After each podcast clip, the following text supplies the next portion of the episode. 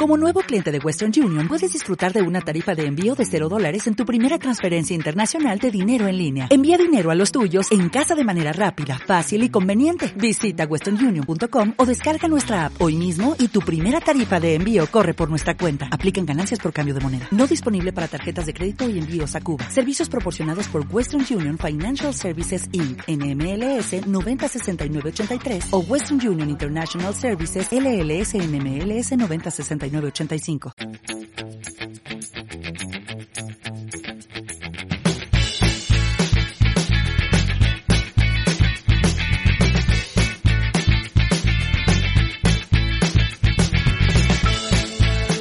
Hola a todos, hola a todas, bienvenidos, bienvenidas a Palomitas Dulces, epígrafe nada, mm, o sí, no lo sé, si vamos a poner número o no, porque esto es un especial antes de nada, recordaros, Palomitas Dulce 3 en eh, las tres famosas redes sociales, Instagram, Twitter y Facebook.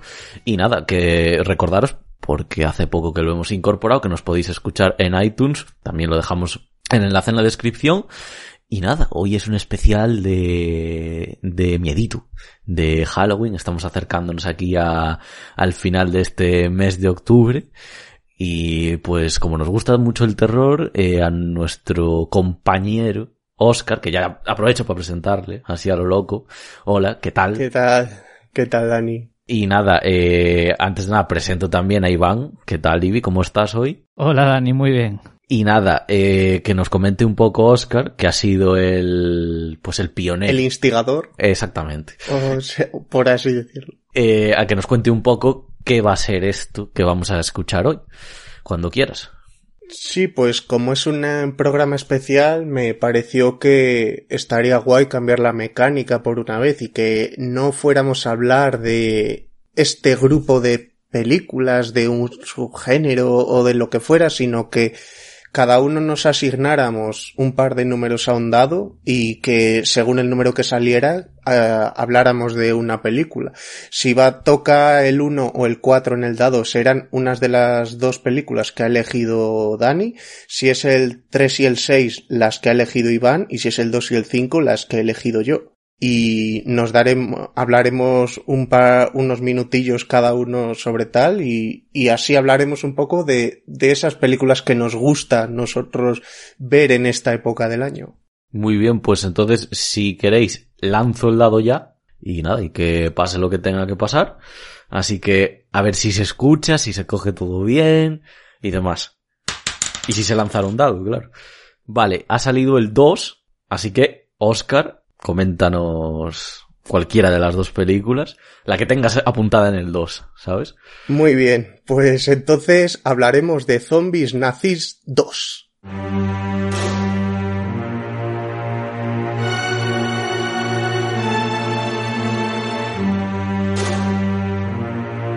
Muy bien, pues como acabo de decir, hoy quiero hablar de Zombies Nazis 2, porque aunque a priori no suene como una película muy digna, en esta época del año te gusta disfrutar de películas pues disfrutonas por la chorrada o así y me parece que esta encaja bastante bien. Es una película noruega, es la parte 2 porque la 2 en esta saga de dos películas me parece que es la buena, la 2 es la que da color en la historia, la 1 es que no me, no es que me parezca peor, es que me parece espantosa y que una vez llega esta yo creo que también les ayuda que empiezan a tener dinero para, para digitalizar y poner bonitas las cosas mm, y, y vamos, que es un subidón.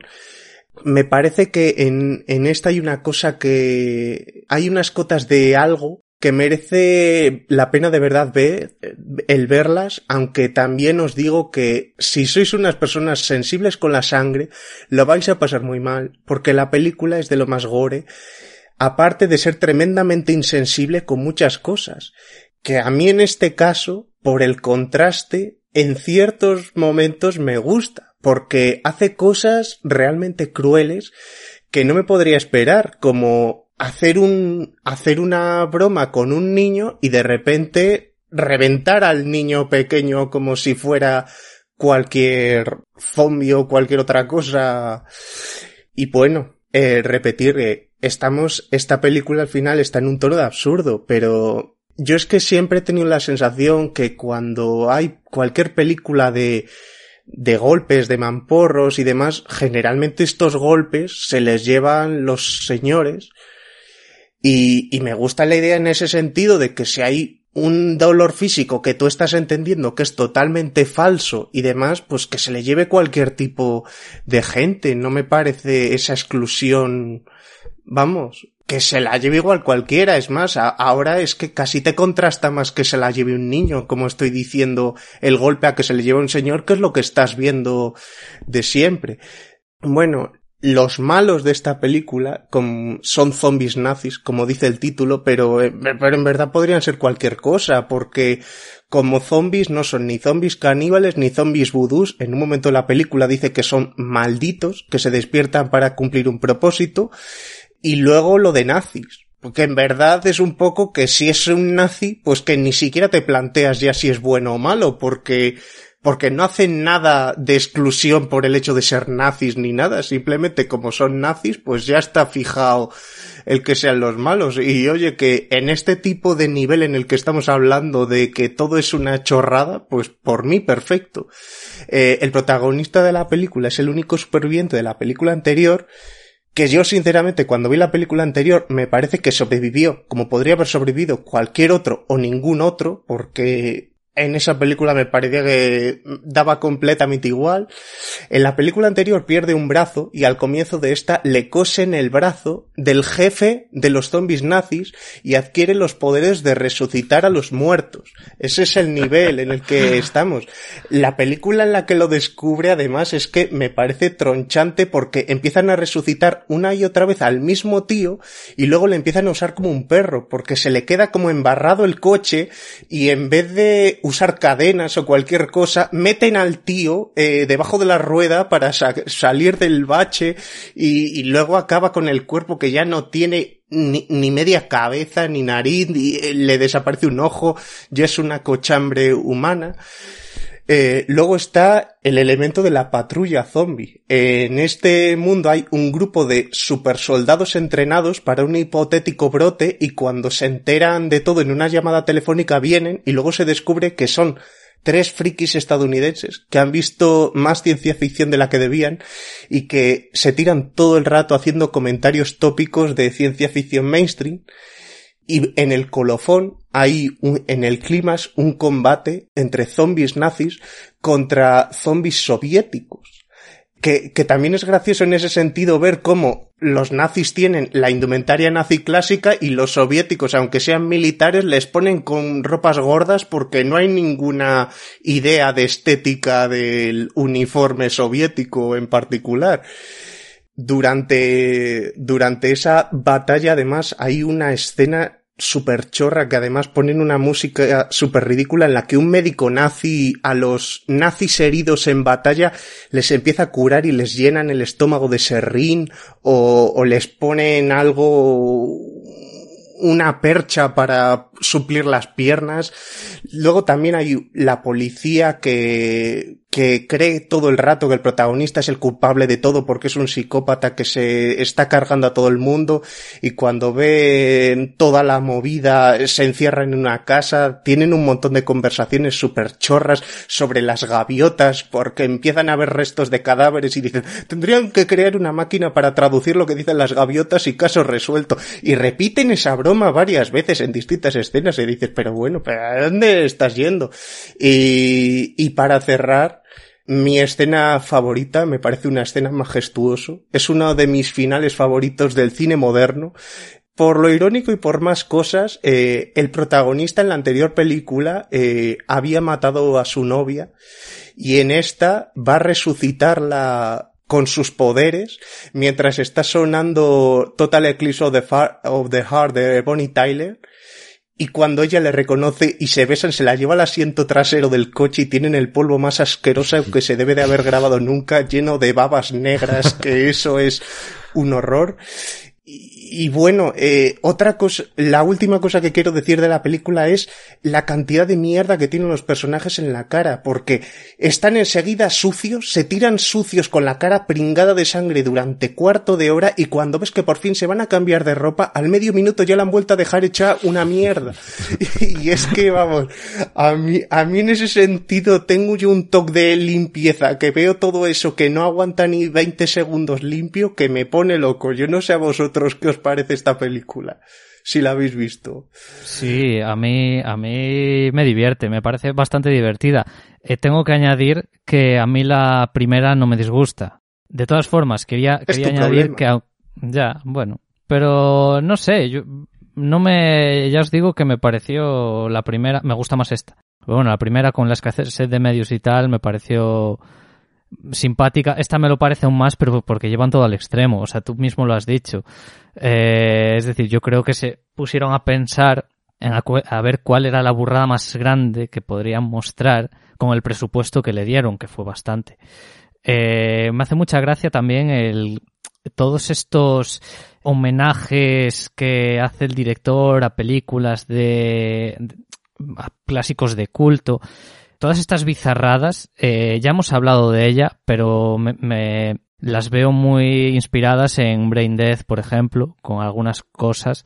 Ah, bueno, creo que un personaje directamente lleva la camiseta de Brain Death. Si no en la primera, en la, en la primera sí llevaba, hay uno que llevaba la camiseta de Brain Death. Pero claro, como al principio hacen un previously, pues le vuelves a ver con esa camiseta. Sí, sí, eh, iba a decir eso, que, la, que no hacía falta ver la primera también, porque al principio te hacen un resumen bastante, bastante bueno. Y también el tema del cambio de brazo eh, me recuerda mucho a, a Terroríficamente Muertos, la peli de San Raimi. Sí, sí, es que además también se la puto con la motosierra. A mí me, me, parece divertida, muy, muy desagradable, también algunas cosas, ¿no? Además, que es eso? Que es que el nivel de crueldad que ves en esta película. Hombre, levantas un poco la mano porque, y no te resulta tan espantoso porque es una comedia al final que no se toma en serio a sí mismo, pero cuidado, cuidado. Ah, me hace mucha gracia también estos, esos gags de los que hablaste, ¿no? El, el médico que, que empieza a meterse ring en los cuerpos y tal. Hay una escena que me parece muy graciosa, que es que destripan a un tío y le cogen las, las tripas y para llenar el ah, tanque de gasolina hacen como si, si las tripas fueran el, eh, el la manguera la manguera la, la, manguera para llenar el tanque. Que ves además cómo chupan un lado del intestino para que empiece a venir la gasolina. Claro para que salga sí sí sí. Eh, si queréis pasar un rato divertido yo sí que sí que la recomiendo. Pese a que si, si, estoy, si sois así un poco de estómagos delicados, pues... Hombre, se llama Zombies Nazis 2. Yo creo que saben que van a ver una gilipollez. Ya, ya, ya. Bueno, yo, yo tengo ganas de tirar el dado ya, eh. Yo no sé cómo, cómo lo veis, pero vamos, en plan... Adelante, se adelante. Me va a caer ya de la mano. Sí, sí. Vamos a ver qué toca. Pues mira, ha tocado el 1. Así que vamos a ir ahora. Os voy a traer aquí a todos. Sinister.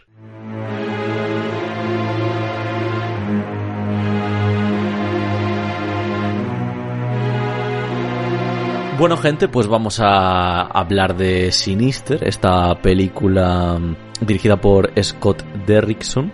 El eh, director, pues bueno, mm, lo más conocido sinceramente que tiene ya ahora es Doctor Strange, es por lo que más le puede conocer la gente, aunque bueno, tiene mm, bastantes películas de terror, rollo Líbranos del Mal, eh, y bueno, películas de este estilo. Quería hablar de Sinister y de, bueno, la siguiente de la que os hable, eh, que será El Faro, ya, ya veréis que hay ahí una contraposición, ¿no? En, un poco entre estas películas, porque esta película de la que vamos a hablar ahora es una película de terror convencional, pero que se las arregla continuamente para ser bastante buena, en plan, y eficiente.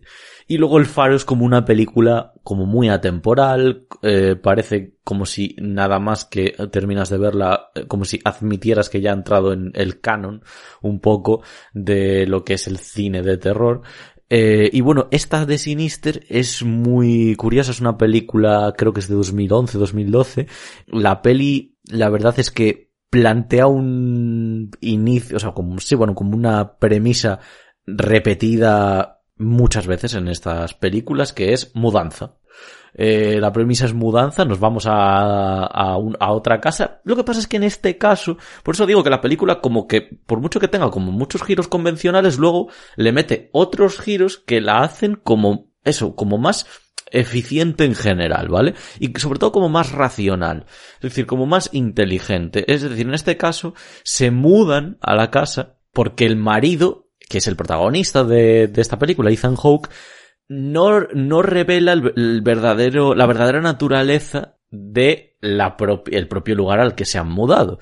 Entonces, eh, la verdadera naturaleza, ¿cuál es? Pues que él es un escritor de bestsellers súper famoso que quiere, eh, o sea, que suele escribir sobre, eh, pues eso, asesinatos, no sé qué tal, y decide irse a esa casa porque sabe que allí han ocurrido, pues eso, una serie de asesinatos, y entonces decide investigarlos desde el mismo punto en el que ocurrieron.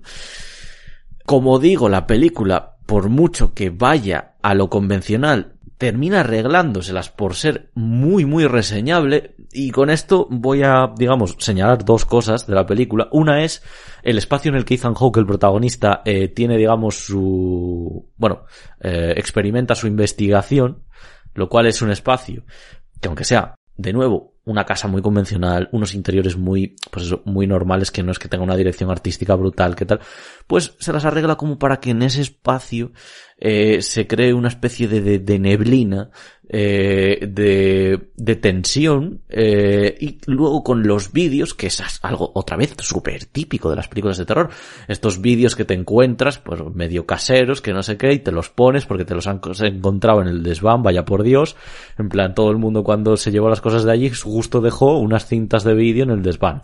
Entonces, a ti eso te parece súper normal, te las bajas y te las pones a ver. Entonces, pues se las, se las pone a ver y entre la banda sonora y cómo están filmadas, estas cintas, que obviamente se nos exponen directamente, o sea, no es que, eh, digamos, eh, se nos ponga a Ethan Hawke en escorzo ahí y veamos en plan la pantalla grabada desde fuera, sino que vemos directamente la propia escena, como estaría filmada, eh, son realmente tensas y realmente terroríficas. Yo, a mí me parecen, sobre todo, muy tristes muy, muy tristes porque es, eh, digamos que les rodea como una especie de inevitabilidad, ¿no? En plan, es como que, que nada se puede hacer, es algo que ya está grabado y que no puedes cambiarlo.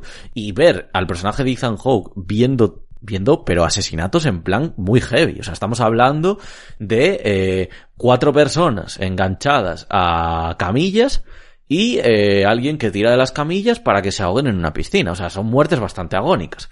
Eh, pues eso, otras de quemarse, o sea, de eso, en plan, gente pues quemándose viva, tal. La verdad es que termina componiendo como una, una trama, sobre todo lo que es la primera mitad de la película, muy interesante y que te deja como pues con muchas ganas de ver qué pasa, ver qué pasa, ver qué pasa. Luego ya la película, en mi opinión, no es tan eh, quiero decir, cae totalmente en lo convencional y ya no se, no, no se las arregla tanto, ¿no? Quiero decir, hay un personaje, por ejemplo, que, digamos, conoce eh, conoce lo que es la leyenda de Bogul, que es de lo que se está hablando aquí, ¿no? Es del espectro, que es un poco también el coprota ahí de la peli intermitente, eh, ¿no? Em, que ya, digamos, le mete un aire de fantasmada, no fantasmal, sino de fantasmada a la película, que ya a veces se nos va un poquito de las manos, pero la verdad es que si has conseguido llegar hasta donde has llegado. Relativamente cómodo con el resultado, no vas a tener ningún problema en, en seguir hasta el final, que por cierto, en lo que es el clímax final final, sí que tiene, eh, sí que, sí que tiene ese tono de la película de eh, digamos, ir sorprendiéndote dentro de esa estructura más típica de película de terror. Mm, la verdad que mm, a mí me parece que, mm, que maneja muy bien Scott Derrickson el ritmo y luego eh, creo que hay un gran trabajo por parte de uno de sus eh, pues de sus compañeros creativos que es Christopher Young y esa banda sonora muy muy muy especial pero al mismo tiempo como muy tétrica eh, los títulos, o sea, lo, que son los títulos de crédito finales y la música que sale, ese tema final, es, o sea, yo me lo descargo porque a mí me encantan las bandas sonoras en general. Pero es que es un tema que eh, en el, en el momento en el que lo escuchas ya te da como, te pone muy tenso y, claro, muy incómodo. Si por ejemplo lo estuvieras escuchando tranquilamente en tu habitación, realmente te causaría ese terror. Eh, con esos, con esos eh, tambores eh, y, esa música con sintetizadores por debajo. Eh, ya os digo, es mm, creo que se llama giroscopio el, el, tema y además contiene como una especie de voces de, de niños que, que yo interpreto que son los niños que Bogul, digamos, a...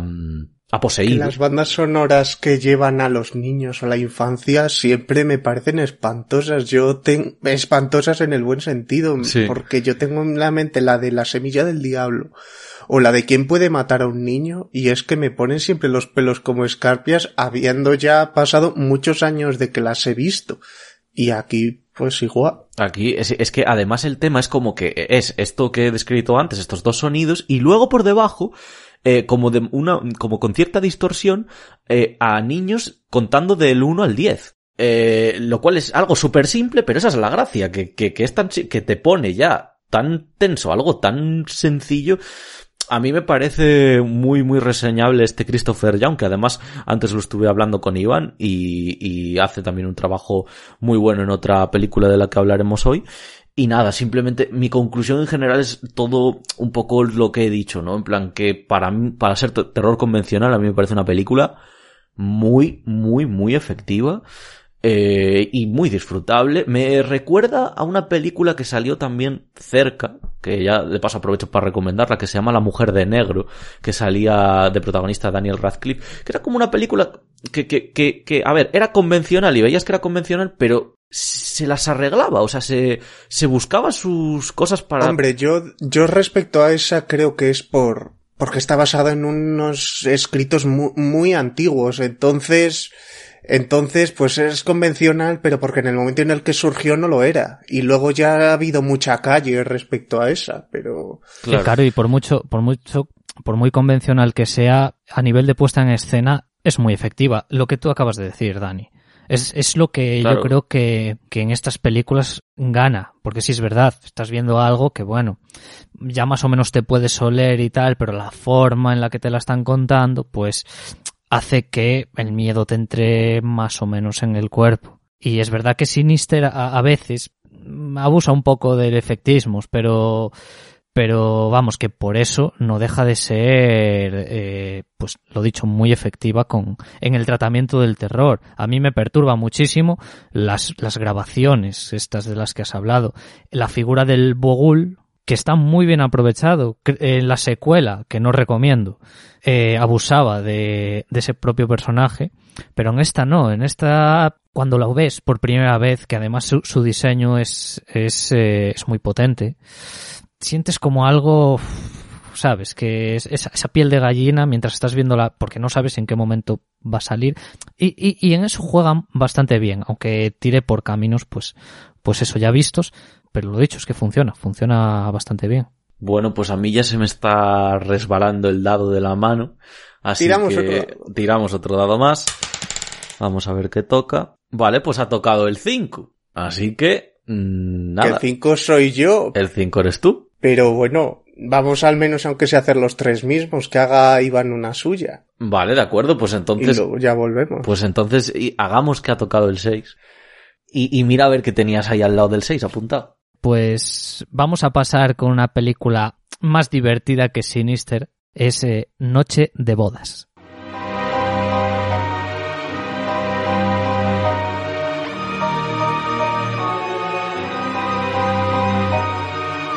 Bueno, pues vamos con esta comedia de terror estrenada en 2019, dirigida por Tyler Gillett y Matt Bettinelli Olpin, que han dirigido recientemente la, la, nueva película de Scream y que protagoniza Samara Weaving, protagonista de The Babysitter, esta película que estrenó Netflix hace cuatro años, que también comprotagonizó Gansa Kimbo junto a Daniel Radcliffe, o también ha participado en la serie Hollywood, eh, Hollywood de Netflix también. Y como secundarios tenemos a Andy McDowell, que es una actriz muy reconocida, sobre todo por participar en varias películas a finales de los 80 en la década de los 90, como Atrapado en el Tiempo o Cuatro Bodas y un Funeral. Y también sale Henry Cerny, que igual su papel más conocido os sonará por haber interpretado a Eugene Kittridge, el director de la FMI en la primera peli de Misión Imposible. Y bueno, esta peli va sobre Grace, que durante su noche de bodas recibe una extraña invitación de la rica y excéntrica familia de su marido cuando la obligan a participar en una tradición ancestral que se convierte en un juego letal en el que tendrá que luchar por la supervivencia. Esta película eh, me parece deliciosamente macabra, muy divertida, que en su hora y media que dura no aburre en absoluto, para mí. Contiene una serie de gags referentes sobre todo a la inutilidad de la gente que está intentando cazar a la protagonista, que es tan genial. Os, os explico un poco, vamos a ver aquí. Esta película, pues eso, eso es un survival en el que la protagonista tiene que escapar de la familia de su marido porque la quieren matar. ¿Por qué? Eh, ya lo sabréis si veis la peli. Y claro, los cazadores no son gente profesional. Entonces se recurre mucho al tema de la mala puntería, ¿no? De los propios personajes se preguntan cuando les dan una ballesta, en plan, oye, pero yo tendría que saber utilizar esto o no sé qué tal. Entonces queda una serie, da paso, da pie a una serie de situaciones bastante graciosas. Cuenta también con una gran protagonista que está bien definida, muy importante y muy bien interpretada además, y que sobre todo empatizas con ella, lo que adquiere, yo creo, que la tensión que está repartida durante la película sea mayor y demás cosas. También tiene cierta crítica a las clases altas, bastante contundente y bastante irónica, bastante sarcástica. Eh, es una película que creo que es fácil que guste, porque, bueno, más allá de por todas estas cosas que digo, es del tipo de película que me da la sensación, como cuando hablamos de dos buenos tipos y tal, que la recomiendas y es eso, es un seguro. Es que, es que a ti te entra todo también. Eh, no realmente. Bueno, pero digo que tú tienes los ojos muy para ver cualquier cosa. Yo la verdad es que esta película no la he visto, pero me la estás vendiendo bien. Eh, bueno, claro, luego puede ser evidentemente que la veas y, y no te resulte... Es verdad que lo que dices, yo veo muchas cosas.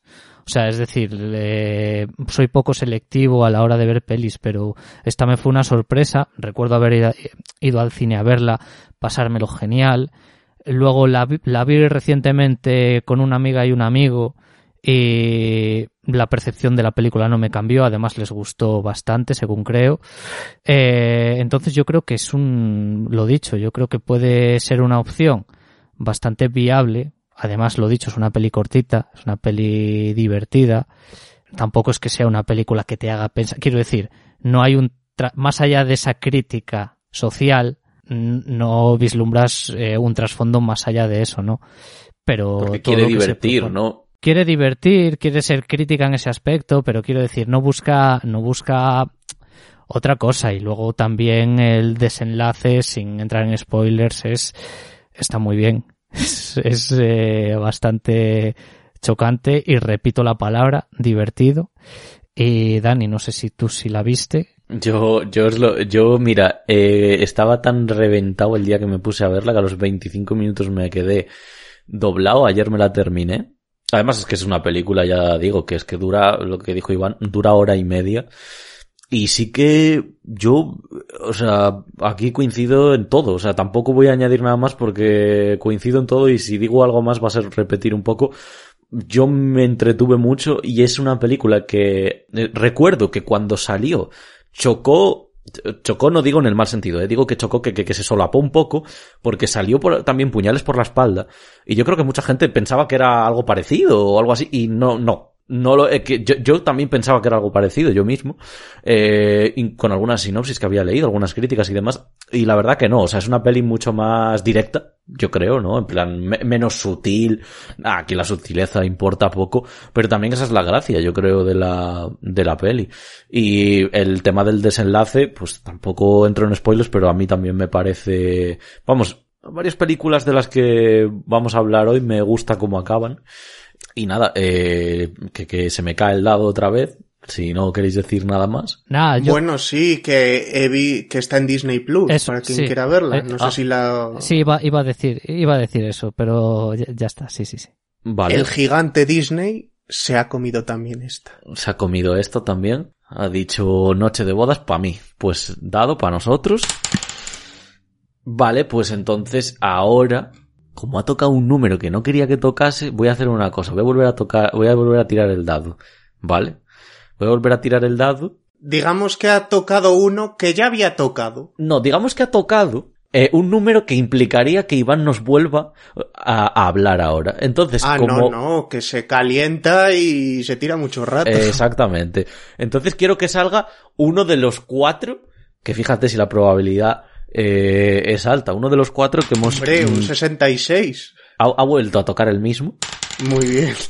Si ya toca dos veces, ya que lo haga. Ha tocado el otro número con el que Iván le, le entraría. Venga, Iván, que una más y te toca. Venga, me toca a mí. Ok, me toca a mí. Ha tocado el 4, chicos. Así que vamos a hablar ahora de El Faro.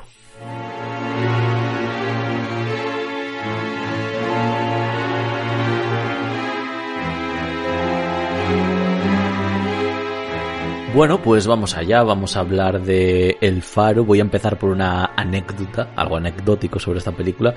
No la fui a ver al cine eh, cuando salió en un día que llegábamos muy tarde a casa unos amigos y yo.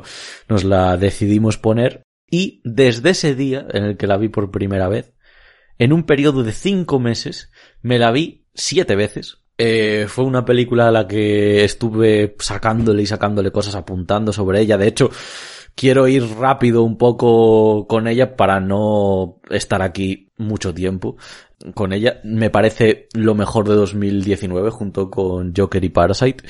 Y nada, la película, pues eso, va dos fareros en Nueva Inglaterra, 1890. Eh, básicamente llega como una especie de nuevo trabajador al faro a sustituir pues al antiguo compañero de William Dafoe, que es digamos como el, el, el máster farero, eh, por así decirlo. Y nada, eh, es una película, pues eso, que habla un poquito... Yo, antes de nada, voy a hablar sobre esta película con spoilers. Lo digo por si alguien en algún momento tal. Voy a hablar de ella con spoilers porque si no, todo lo que me apetecía, me apetece desarrollar, no voy a poder hacerlo. Antes de nada, a nivel, digamos, temático, a nivel de terror, que es algo que comenté antes a razón de Sinister, esta película no tiene nada de, eh, bueno, no sé si nada, pero muy poco tiene de convencional como cinta de terror. Hombre, para empezar es en blanco y negro, que acero y una cosa así ya es eh, renunciar al 95% de la taquilla. Exactamente, y además es de blanco y negro en cuatro tercios,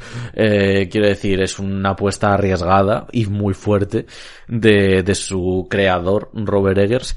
Y, y bueno, eh, yo antes había dicho que es una, es una película que me parece que entraba en el canon de terror, y muchas veces en plan, me gustaría matizar esto porque muchas veces cuando hablamos de canon, como que automáticamente creemos que es algo único o sea, exclusivamente único. Y por eso entra en el canon. Y, y no. O sea, entrar en el canon es que precisamente esa persona o ese creador ha bebido tanto del propio canon que le sucede, que le precede, perdón, que al final consigue eh, extraer de todos esos conocimientos una obra que, que es muy especial y sobre todo que es singular, pero no única, simplemente que es singular en ese sentido de que al final ha conseguido reunir todo lo mm, no lo positivo, pero sí lo, lo, lo reseñable y lo efectivo de todas las películas, en este caso el cine de terror, volcándolo en una obra que es, personal y por eso, precisamente por esto último entra en el canon, porque si fuera de él mismo eh, director de no sé qué, pues le costaría más entrar en el canon porque probablemente ya tendría otra obra eh, en este canon de, del terror. Eh, y, bueno, pasando ya a, lo que es el grosso, ¿no? La película y demás, mmm, yo obviamente tengo que empezar a hablar de las interpretaciones de estos dos, eh, de estos dos, vamos, actorazos, eh, porque ya Robert Pattinson la verdad que se está cada vez consagrando más y más y más con estos últimos trabajos, sobre todo a partir de 2016, más o menos. A mí yo diría que un poquito antes, porque a mí en Maps on the Stars ya me cambió el, la mentalidad esa de, de esa que es de 2014, 2014 ¿no? sí.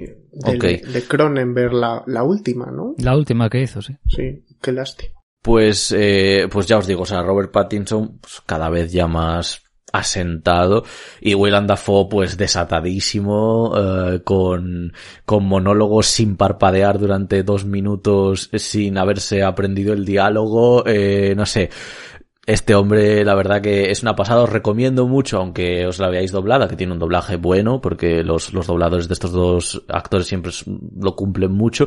Os recomiendo ver la versión original, porque ese inglés que interpreta Willem Dafoe y esa presencia física a través de sus, de, cómo entona sus palabras, Robert Pattinson me parece que eh, es algo para pa verse en versión original. Ya no solo, digamos, resaltar su gran trabajo, sino el gran trabajo de quien ha hecho el casting de esta película. Es decir, juntarles a ellos dos, tener la idea de que sean ellos dos los que se junten, me parece un acierto. Eh, siguiendo con temas que son más técnicos. Yo quería destacar a Jarin Blask, que trabajó también anteriormente de director de fotografía de Robert Eggers en La Bruja y que recibe su primera nominación al Oscar y única de esta película, lo cual, bueno, ya sabéis, eh, los que nos gusta el terror y la ciencia ficción siempre al final nos tenemos que resignar porque es algo que sí que, o sea, no, ya no nos decepciona que no se nominen o que estas películas se consideren, no se consideren nominables, sino que ya es algo usual. Eh, lo que sí que me sorprende un poco viendo todo, toda la narrativa que tuvo la película a nivel mediático es que ni Willem Dafoe ni Robert Pattinson, sobre todo el primero, eh, no recibiera una nominación por su interpretación, aunque fuera actor de reparto, ¿sabes? Porque obviamente acabamos interpretando por que es quien llega a la costa y demás, que Robert Pattinson es el prota y Willem Dafoe es un poco más el que si tuviéramos que nominarle algo no lo meteríamos en protagonista, sino que lo meteríamos en eh, actor de reparto. Entonces, bueno, es, fue la única nominación que tuvo esta fotografía en blanco y negro de estos espacios naturales simplemente magnífica, eh, como, digamos, eh, eh, lo, lo, bien que, que resalta eh, ciertas figuras, eh, por ejemplo, con las sombras de los personajes cuando están en interiores, que a mí me recordaba mucho a Nosferatu. Eh, bueno, y no a Nosferatu, a Vampir, de, que es de... De Dreyer. Sí, a, a, mí es que esta película me gusta, pero estoy todo el rato viendo Vampir. Eh, y, y, la conocí desde hace mucho Vampir y, y, por eso igual no la tengo en la estima que la tienes tú porque estoy viendo muchas cosas que ya había visto ahí. Pero, pero bueno, eh, no te quiero interrumpir. No, no, no, no, sí, sí, de hecho, mm, esta, esta película que has dicho ya me la apunto porque eh, no, no, yo no, no, la conocía, esta de Vampir, así que aprovecho para vérmela ya que se ve que tiene similitudes tan claras que, que de hecho no te permitieron eh, salir de que estaba siendo continuamente referencial a es que es como es una película, tan expresionista esta pues al final pues de muchas cosas expresionistas pero muchos elementos tan tan invisibles eran en esta de Vampir que igual las otras eran perfectamente palpables como era el vampiro o lo que sea pues por eso la empato tanto, pero, pero bueno, igual es una visión mía particular. Yo creo que, yo creo que tampoco que habrá más gente que, que, piense como yo, pero bueno, yo creo que de todas maneras es una película que puedes disfrutar perfectamente porque lo, tú has dicho la iluminación, la, las interpretaciones, es que, es que tiene mucho, es una de las mejores películas de los últimos cinco años. Ole ahí. Lo dejamos, bueno, no lo dejamos ahí porque aún quiero, tengo cosas que decir, pero me alegro, me alegro de, de, de esta, digamos, de que tengas ese sentimiento con el, con la película. También seguir diciendo, por seguir diciendo algunas figuras que consigue aquí nuestro colega eh, Jarin Blask, eh, consigue también con este tema de, de, de los, de de las figuras fálicas en la película, ya no solo con el propio faro, sino con el tema de esa, digamos, ese problema de autoestima que tiene el protagonista, que tiene Robert Pattinson, que está, digamos, continuamente en plan con el tema del sexo. Hay una escena en plan muy famosa de masturbación con una figura en plan de madera eh, con una digamos una eh, eh estética muy virginal no y demás que me parece que está como muy bien captado al igual que todos estos planos detalle de la propia figura o de, mm, o sea, planos más en detalle como por ejemplo el de las eh, de algunas gaviotas eh, y demás me parece que están muy bien, así como cuando juega con la geometría y, y digamos que la imagen se aleja más y ya no entra tanto en detalle, también me parece muy acertado como, como la, la verdad que la mayoría de los planos de la película. Y luego por ir acabando un poco y esto ya sí que es spoilers heavy, ¿vale? Por si acaso. Eh, spoilers eh, bastante claros. Robert Eggers es co-guionista de esta película, no guionista en solitario, como lo fue de La Bruja. Y eh, en este caso su hermano completa el guion, que al final lo que nos quiere contar esta historia, o el símil de esta historia es la historia de Proteo y Prometeo, es la historia de eh, cómo Proteo guarda el conocimiento, y eso tiene ciertas connotaciones en la propia historia original de soberbia, de, de individualismo y demás, y luego como Prometeo, en plan, es precisamente, también tiene unas connotaciones negativas, pero por quererlo, por quererlo, ¿no? Por quererlo con rabia, por quererlo con un deseo muy árido, en plan, de, de, de, de quiero cogerlo, pero no sé ni por qué quiero coger ese conocimiento. Y eso es un poco ese, esa dicotomía con la que está, eh, con la que está, digamos, mm, la película hablándonos todo el rato, además de que utiliza muy bien todas estas figuras transportándolas a Nueva Inglaterra. Es decir, eh, cuando la película termina, repito, spoilers, cuando la película termina, la última imagen es eh, Robert Pattinson en una costa siendo devorado por, eh, por gaviotas. En la historia de Proteo y de Prometeo, eh, Zeus le castiga a Prometeo eh, eh, dejándole como una especie de nido y un águila viene todos los días a comérselo. Entonces, viene a ser exactamente lo mismo. El, lo que es la toma se inspiró en cuadros de un eh, artista italiano, que ahora mismo no me acuerdo de cómo se llama, pero eh, me parece muy acertada. Y por último, esa disociación con el tema de la identidad en la película. Es una película que si tienes eh, problemas pues no sé, contigo mismo de, de, identitarios no la veas porque la verdad que la película te lía mucho en un sentido como muy literal. No es que te líe a nivel de, wow, ¿quién es realmente quién? No, pero es que es que tienes esa tensión continua. Tienes esa tensión continua porque de repente uno llama al otro por un nombre que no es y te quedas medio roto de, de qué está pasando. Eh, entonces, bueno, en ese sentido, la película también es muy brillante y paro ya porque ya sé que llevo 12 minutos y también querréis eh, igual comentar algo sobre ella. Eh, así que eso. Yo, yo decir que está en Prime Video, para quien la quiera ver. Pues nada, vamos a lanzar de nuevo el famoso dado y a ver ya qué pasa, porque, porque está siendo un quebradero de cabeza real. Pues le ha tocado a Iván, Así que lo que nos quiera comentar ahora, pues que nos lo comente. Vale, pues la otra película va a ser algo más serio que Noche de Bodas. Eh, vamos a hablar de The Empty Man.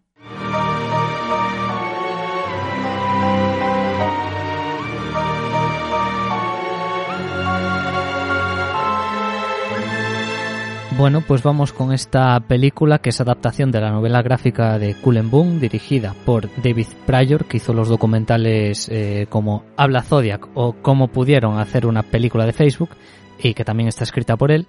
Y bueno, la protagoniza James Batch Dale, que igual por el nombre nos suena, pero es que es, un eterno secundario del cine de Hollywood, por lo menos de, de los últimos 10-15 años, ha salido en El Llanero Solitario, que hacía del hermano del protagonista, ha salido en Infiltrados de Scorsese, salió en Shame, la peli de Michael, con Michael Fassbender, o también salió en Guerra Mundial Z. Y la peli nos muestra a un ex policía que siguiendo el rastro de una chica desaparecida se encuentra con un grupo secreto que intenta invocar a una aterradora entidad sobrenatural.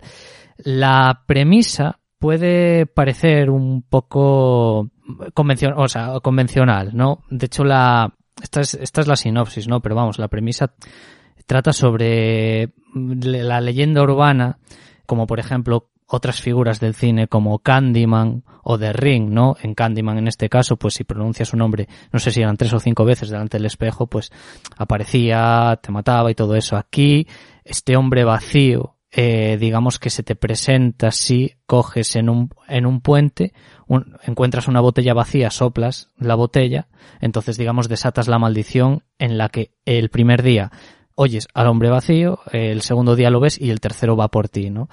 Teniendo esto en cuenta, lo dicho, tiene, suena como a película de terror convencional y nada más lejos de la realidad. Creo que es todo lo contrario y yo creo que por eso es una película que se retrasó tanto. Esta película eh, se tenía intención de estrenar en 2018, pero acabó llegando a Estados Unidos en 2020 y a España, a España no llegó hasta finales de febrero de 2021, que fue cuando Movistar Plus la estrenó. Empezar a comentar la peli, creo que tiene un prólogo muy bueno, bastante impactante, bastante terrorífico, que dura unos 20 minutos y bien podría ser un cortometraje independiente, tiene que ver evidentemente con la película, pero vamos, podría funcionar como un cortometraje por sí mismo. Eh, es una película que sí es de terror, pero que tiene una parte bastante grande de thriller de investigación, bastante bien llevada, aunque repito, igual no del gusto de todo el mundo en su conjunto, porque es una peli que, digamos, la empato más en su forma de transmitirte el terror con Babadook o con La Bruja, ¿no? Que otras películas como Insidious o La Monja. No este tipo de terror que utiliza la atmósfera casi únicamente para inquietar y sobre todo esta película contiene un tratamiento del sonido logradísimo que es lo que hace que junto a la música transmita una inquietud y un mal rollo tremendos que por cierto eh, ya adelantó Dani que íbamos a hablar de otra película en la que se utilizaba muy bien la música eh, bueno, era el Christopher Young de Sinister, aquí vuelve a ser el compositor y, y yo estoy de acuerdo, te transmite un mal rollo constante. Es verdad, la película se introduce también en el mundo de las sectas y tal, lo que ya es bastante perturbador y tal como te lo muestra la película y tal como está formalmente hecha, pues eh, con todo este, este conjunto de elementos, pues hace que eso, que el el terror se le ve un poco más. También tengo que decir que entiendo pues eso, por qué llegó tan tarde, que sea una película que de cara a un público mainstream, vamos a decirlo así, no le llegue, no llegue a conectar con la propuesta, ¿no? Es bastante arriesgada a veces en lo que plantea. Eh, de hecho, sin entrar en spoilers, eh, al final de la peli tiene un giro que a mí me gusta, pero es, entiendo que a mucha gente pueda resultarle, le deje fuera, ¿no? Eh, pero bueno, creo que era una peli, quería hablar de esta película porque creo que merece la pena reivindicar este tipo de cine de terror, que bueno, ya hemos hablado del Faro, como película de terror no convencional, pero repito, La Bruja o, o Hereditary también, o Midsommar. Eh, creo que merece la pena además reivindicar esta peli porque eh, es que yo creo que no se dio, no se habló de ella prácticamente nada. Es una película que llegó de tapadillo, que se estrenó, pues eso, en Movistar Plus sin, o yo no recuerdo que hubiese mucha promoción. Y nada, quería eso, aprovechar este especial de Halloween para, eh, digamos, eh, pues eso, recomendarla que yo creo que merece la pena. Es verdad que dura dos horas y diez, no creo que, que sea aburrida, aunque sí es verdad que en el tramo intermedio tiene como un ligero bajón de ritmo, pero vamos, nada muy grave. Y yo poco más que decir, que repitiendo que os animo a echarle un ojo y a ver qué os parece. Bueno, sería como una especie también de historia así de hombre del saco y estos rollos, ¿no? Sí, sí, sí, pero eh, eh, eh, eso es, pero dándole como un giro a toda la historia, ¿no? Que es que me parece interesante a la vez, que, como he dicho, a la vez que arriesgado. Entonces, pues tampoco me quiero repetir en lo que he ido diciendo. No, pero hay películas de estas que son, que, han brillado mucho. Y sobre todo que han brillado mucho en esta última década. O sea, de Babadook se estuvo hablando un montón. De esta de Candyman, lo, lo que es el público, yo no sé si tanto, pero lo que son los críticos, han hablado mucho y muy bien de ella. Entonces, yo creo que estas películas, Bogul realmente es un hombre del saco. Literal, pero literal no sé, al final hemos traído, eh, hemos traído dos pelis, eh, no, no, sin querer, pero dos pelis que, que, digamos el, el, malo es un poco en la misma figura, o representa un poco en la misma filosofía. Sí. Pues mm, bueno, eh, bueno, únicamente, no sé, no, lo he dicho, creo, que estaba en Disney Plus. Ok. También. Ahora creo que Movistar, aquí me, sale que solo están en, en, Disney Plus. Entonces la han debido quitar de Movistar. Bueno. Así que bueno, ya sabéis si queréis, si os interesa, échale un ojo. Seguimos con el monopolio. Y nada, voy a tirar el dado, pero voy a tirar el dado para que Oscar se sienta por bien. tirar. Exactamente, o sea, porque, pero porque me gusta ver el dado tirar. Claro, estoy con el dado de origen. Con el dado que tenía el, el personaje este, eh, que iba siempre con DiCaprio ahí de la mano, en origen, y claro, es que nunca he tenido la oportunidad de tirarlo. Así que nada, Oscar, eh, cuando quieras nos cuentas. Me toca, ¿no? Eh, creo que sí, creo que te ha tocado. Ah, vale, vale. Pues entonces eh, este programa cerraremos con los renegados del diablo.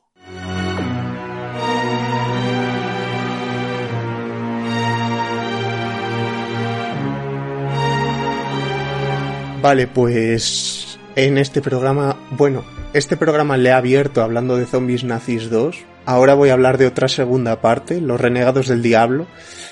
Eh, la película que la precedía se titulaba La Casa de los Mil Cadáveres eh, y en mi opinión, al igual que con Zombies Nazis, esta segunda parte me parece superior, aparte de que explora más terrenos que el terror puro y duro.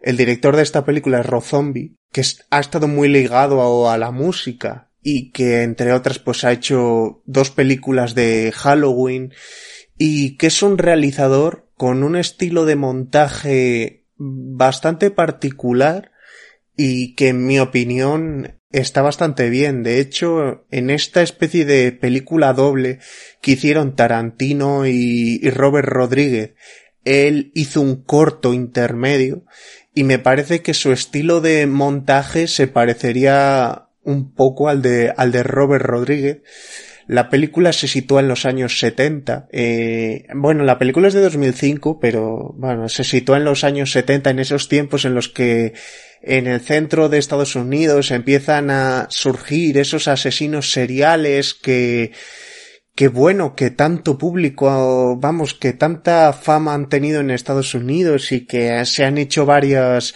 ¿Cómo se llaman estas series documentales que se hacen ahora sobre estos asesinos de series? Eh, ¿Cómo se llaman? Ya no me acuerdo. Bueno, el tío este que tenía un tigre. Los, true crimes. Eso, los true crimes. Pues muchos de estos surgen en estos tiempos y al final salían las noticias en los periódicos y, acaban inspirando a, películas como La Matanza de Texas o, La Noche de Halloween y, y, películas que salieron en esa década de los 70.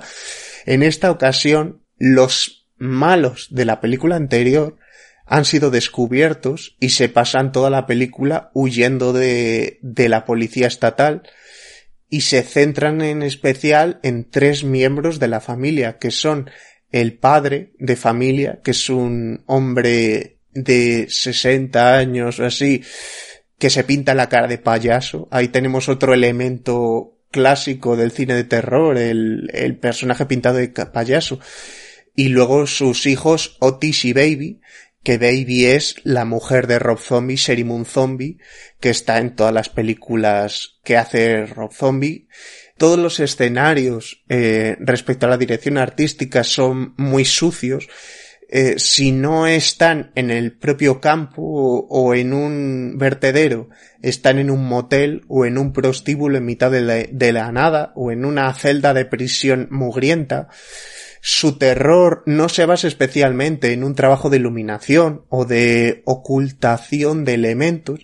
Creo que el mayor terror que genera es haciendo que conozcamos a los protagonistas, veamos las atrocidades que hacen a gente corriente que no ha hecho nada y se ve además cómo hay una respuesta de alguien externo a que les ayude y cómo estos protagonistas machacan una y otra vez todas las posibilidades de salvarse de esas personas, cómo acaban con todos los inocentes de forma terrible, horrorosa, porque están descritos y con razón como unos de los mayores asesinos de toda la historia de Estados Unidos y de hecho es, es incapaz de enumerarse el número de, de fosas eh, de gente que con la que han debido de acabar. De hecho, el título de la película anterior eh, hace una idea de cuánta gente podía haber ahí si simplemente se limitaron a, a simplificar con un mil.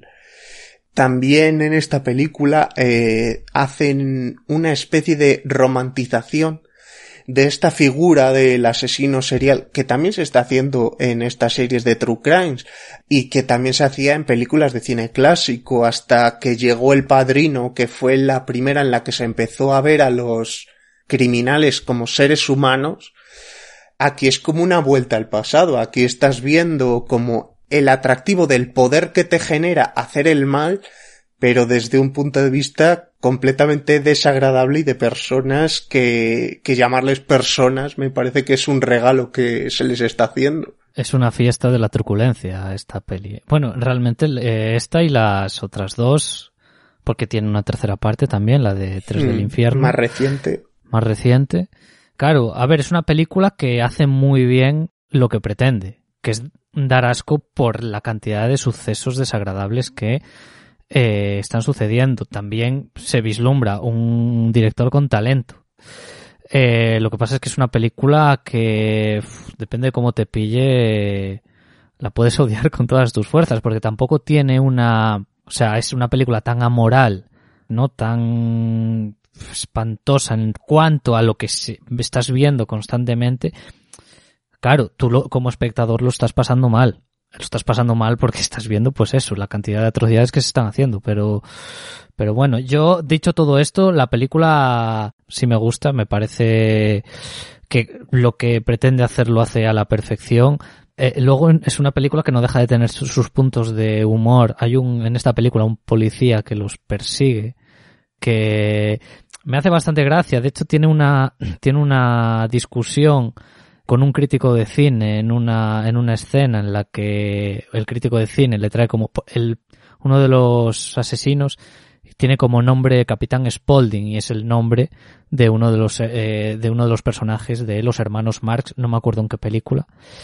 Y entonces, claro, le pide el policía que vaya, y entonces el tío le empieza a soltar, no, no, me acuerdo por qué, le pedía al crítico de cine que fuese, que le diese información sobre los hermanos Marx. Yo, en, en, verdad yo creo que no tenía ninguna utilidad, no que era un poco no. la paja mental de Rob Zombie para decir, oye, que a mí me gusta mucho el cine y he visto muchas películas de todos los tiempos. Sí, pero me hace gracia la reacción del, del policía cuando el crítico le dicen, eh, básicamente le viene diciendo que Elvis es un mierda o algo así. Hmm. Y claro, el tío se levanta en plan... No toquen los huevos al rey. ¿Qué ha dicho del rey?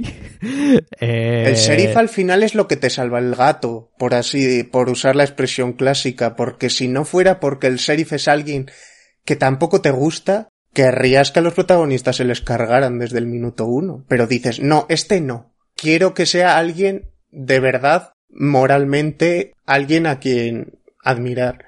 Una última cosa que quería decir es que le pasa mucho al cine de Rob Zombie, que utiliza secundarios, o sea, casi pequeños cameos, actores de cine de cine de terror clásico. O sea, por ejemplo, sale Michael Berryman, que era el actor protagonista de, bueno, el monstruo protagonista de el caníbal, de las colinas tienen ojos de la peli de Wes Craven. Ah, sí. También sale Ken Foree, que era el coprotagonista de Zombie de George A. Romero. Eh, luego también te sale un actor que se llama Geoffrey Lewis, que, que salía, que era habitual colaborador de Clint Eastwood, que creo que era el villano de Infierno de Cobardes, que bueno, que se rodea de mucha gente. Yo no sé si también, Oscar, para, para dar al espectador, para hacer entender al espectador que a él le encanta el cine, ¿no? Sí, sí, eso tiene toda la pinta de que son eh, reclamos suyos y que es que bueno, eh, ¿quién se va a acordar de un compañero de Clint Eastwood de películas de hace 40 años? Pues solo van a entender dos en una sala. Es para gusto propio. Claro, claro. Y nada, poco más que decir. Bueno, ibas a... Sí, yo no, no, iba a decir que iba Iván a hacernos una caterva de recomendaciones. Ah, sí, ahora, bueno, ¿no? pues estaba, estaba. Ah, sí, sí, sí. vamos a Pensaba- cerrar hoy. Pe- Pensaba, sí, que, me, me iba- eh, que queríais decir algo más. Eh, nada, que he preparado como una lista de 10 películas más. Eh, bueno, 10 tiene un- una trampilla, ¿eh? Pero ya la veréis. De películas por si queréis eh, tener más donde agarrar, pues os comento. Eh, para empezar, Aterrados, de Demian Rugna, película de 2017 argentina que tenéis en Netflix. La autopsia de Jane Doe de André Obredal. Está bien, pero Jovar, a, nivel de sonido está tan trabajada que notas como todos los huesos se mueven. Uh, es durita. Tengo que decir que esta peli yo la recomiendo, la tenéis en Prime Video en Filming y que su primera hora es mejor que su última media hora. Sí, sin duda. Pero creo que el terror y, la angustia está bien conseguidas. Ghostland de Pascal Lugier peli de 2018 que tenéis en alquiler en Google Play, iTunes y Rakuten. Verano del 84 de Anouk Wiesel, François Simard y Joan Carl Wiesel, película de 2018 que tenéis en Prime Video y en Filming. Silencio desde el mal de James Wan, película de 2007 que también tenéis en Prime Video. Esta es una película mítica de Halloween, la, próxima que os voy a decir, Truco Trato, de Michael Daggerty, de película de 2007 que tenéis en iTunes. Digo que es eh, mítica porque en todas las listas que seguramente podréis ver por internet os va a salir esta película como la opción, una de las opciones perfectas para ver en Halloween, además porque se ambienta en la misma fecha. El exorcismo de Emily Rose de Scott Derrickson, director de, de Sinister, película de 2005 que tenéis en alquiler en Google Play, Rakuten y Amazon. Horizonte Final de Paul W. Anderson de 1997. Muy bien. Más por, a mí me gusta más por su aspecto de ciencia ficción que por su aspecto de terror, pero es una película hoy día está bastante, ha estado bastante olvidada, pero creo que está como reviviendo un poco el gusto. Sí, creo que la estrenaron en Netflix, creo que, eh, bueno, estaba en Netflix hace unos, hace unos meses. Eh, no sé si sigue, creo que no, pero bueno, a mí me gusta la mezcla que tiene entre ciencia ficción y terror creo que está bien conseguida. Mm, muy en ese sentido como las películas de Riddick, un poco. Hmm. Y nada, última, únicamente decir que está en alquiler en iTunes y Amazon. Y vale, aquí viene la trampa porque he puesto It, pero cualquiera de las adaptaciones, quiero decir, ya sea la de 1990, que tenéis en alquiler en Rakuten y Amazon, como la biología que sacaron entre 2017 y 2019, que sé que a Oscar la segunda no le gusta mucho. No. Eh, además de que es larguísima, me parece que todos los niños de adultos son peores. A mí me gusta un poco más la primera, pero no me desagrada para nada la segunda, pero bueno, es algo peor. Deciros que la primera está en Movistar Plus y la segunda tanto en HBO como en HBO Max.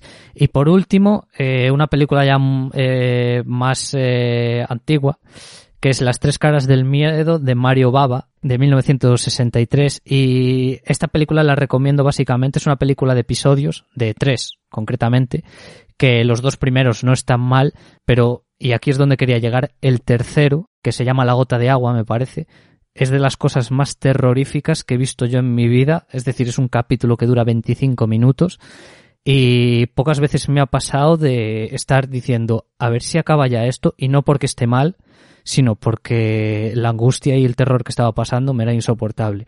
Eh, entonces quería también añadir, añadir esta, esta peli que la tenéis en filming. Y con esto ya, compañeros, termino. Yo por decir la chorrada quiero decir otra película más de terror que en España tradujimos como nos dio la gana y que pareció como un parecía que sí, El último exorcismo 2 el último, pero la segunda vez. Eh, no se atrevieron la primera. no he visto nunca esa película, pero siempre me ha vuelto muy loco ese, esa traducción. Si podían haberlo llamado el nuevo último exorcismo y ya está. Wow, o algo. Qué bueno. ¿Sabes? En plan, que eso hubiera sido rotura ahí de... Bueno, pues nada, pues mm, damos, damos por finalizado este programa especial Halloween muy buena idea, yo me lo he pasado muy bien, un formato relativamente, relativamente diferente a lo que normalmente os traíamos. Espero, yo creo que esperamos los tres que os hayáis apuntado muchas cosillas de, de este programa, creo que hay títulos muy interesantes. Y, y, bueno, si alguna vez veis alguna de estas cosas y queréis contrastarla un poco con esta opinión que habéis escuchado, pues encantadísimos de la vida. Y nada, eh, yo nos vamos despidiendo, ¿no? En plan, vamos despidiéndonos un poquito. Sí. Eh, hasta, hasta, hasta, pues hasta la próxima semana. Bueno, hasta la próxima porque seguimos con los programas canónicos. Exactamente. Entonces, bueno, un placer como siempre estar aquí y hablar con vosotros, Oscar e Ivy. Igualmente. Igualmente. Y nada, a todos vosotros, pues eso, deciros que lo de siempre, que esperemos que, que os haya gustado, que nos seguimos leyendo, que la semana que viene volvemos con más, a ver si mejor. Y nada, que tengáis muy buena semana y ved mucho cine. Hasta luego, un beso y un abrazo a todos. Adiós, chao, chao, chao. Chao. Chao, chao, chao, chao.